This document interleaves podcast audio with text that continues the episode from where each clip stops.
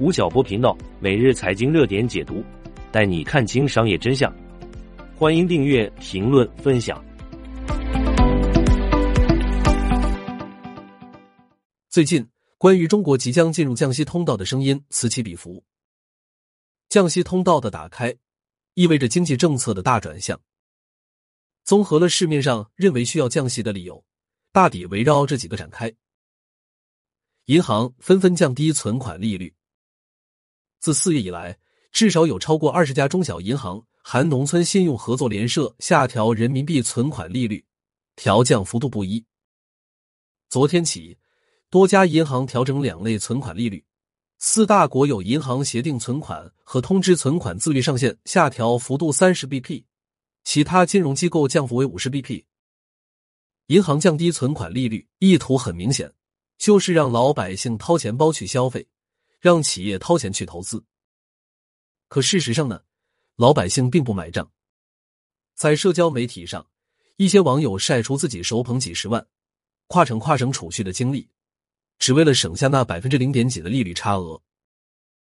也因此，有网友调侃其为存款特种兵。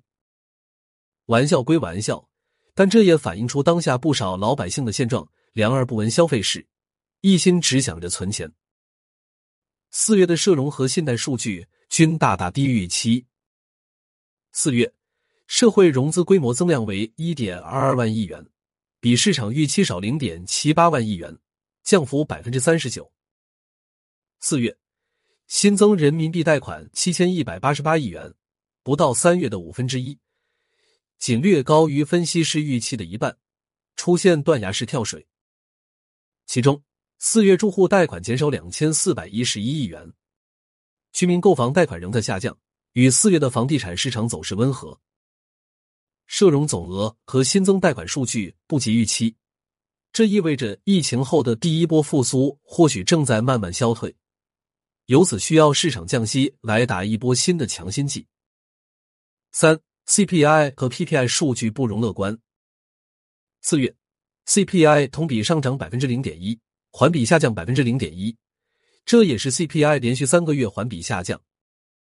与此同时，四月 PPI 环比下降百分之零点五，同比下降百分之三点六。依据诺贝尔经济学奖得主萨缪尔的定义，价格和成本正在普遍下降，即是通货紧缩。因此，市场上有专家分析，随着通缩的可能性增大，降息的信号也越来越强烈了。不过，昨天的一则消息让市场关于降息的预期落了空。即央行宣布，被视为中期政策利率的 MLF 利率连续第九个月保持不变。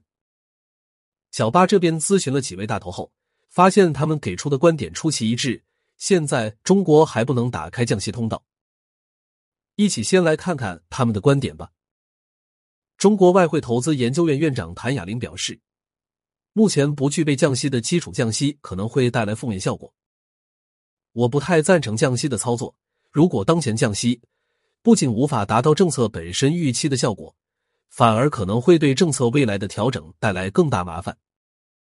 一，跟国际环境比较，我们当前已经跟美元的基准利率出现了比较明显的反差性，这是我们降息对自身的被动性和制衡性会越来越大。当前美元和人民币的存款利率倒挂严重，这使降息会使得海外对人民币的投机性更强，如此一来，对我们主动控制人民币汇率更不利。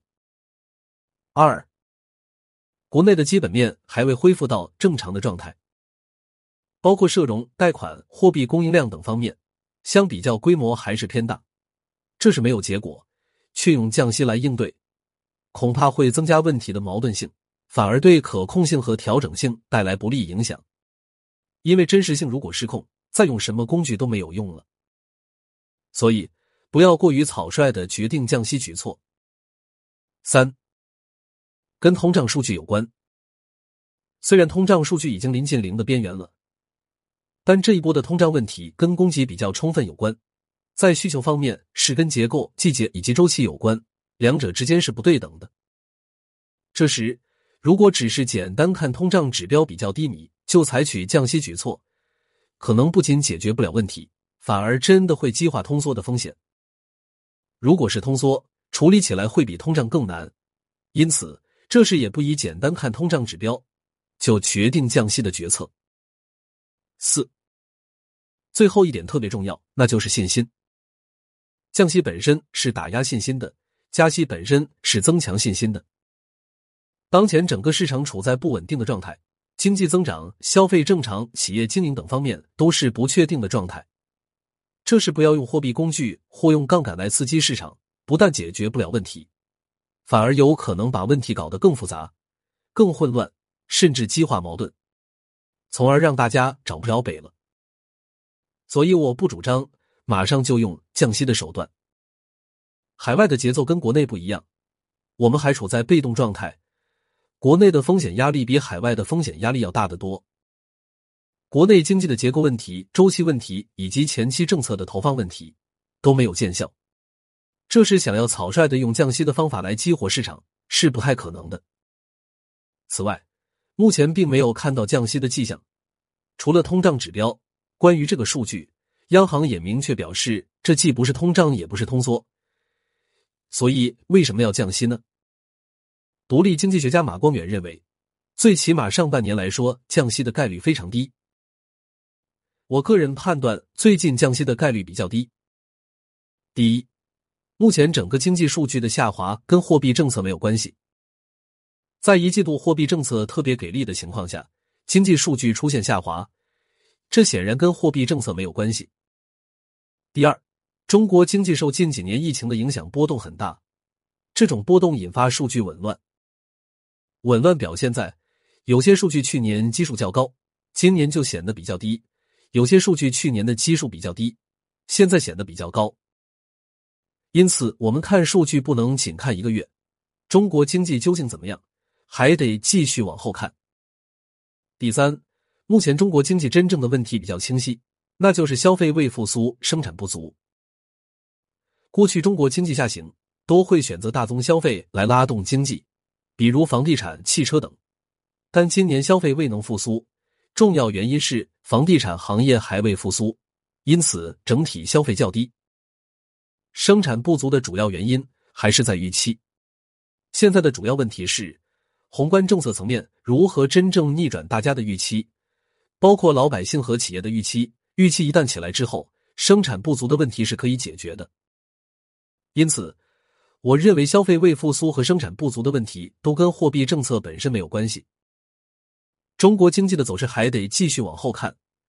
如果这时贸然降息，会给大家透露一个不好的信号，老百姓会认为降息了，说明经济形势不太好，因此降息不仅无法逆转预期，反而会给大家带来不好的预期。我认为最起码从上半年来讲，降息的概率非常低。如是金融研究院高级研究员刘思亮也认为，短期不具备降息空间。目前来看，短期不具备降息空间。首先，目前银行间流动性较为充裕，近半月以来，D 二零零七平均利率为百分之一点八，业及同业存单平均利率为百分之二点五二，这其中有季节性因素，但整体偏宽松。其次。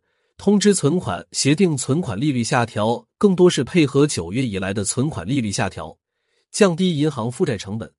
再加上两者在银行存款占比较低，影响并不大，更不会影响到降息。再次，目前部分银行净息差已经低于百分之一点八的警戒线，如果 LPR 下调，会进一步压缩这些银行的净息差，更不具备降息空间。最后。近期部分经济数据的下滑，并非是货币政策所能解决。我们看到一季度的金融数据非常亮眼，四月信贷数据的下滑有季节性因素在，但整体投放力度仍在，不必过分解读。在这样的信贷投放力度下，需求仍未恢复，就不是简单的降息刺激可以解决的。目前一些数据显示出中国经济主要面临内需不足的问题。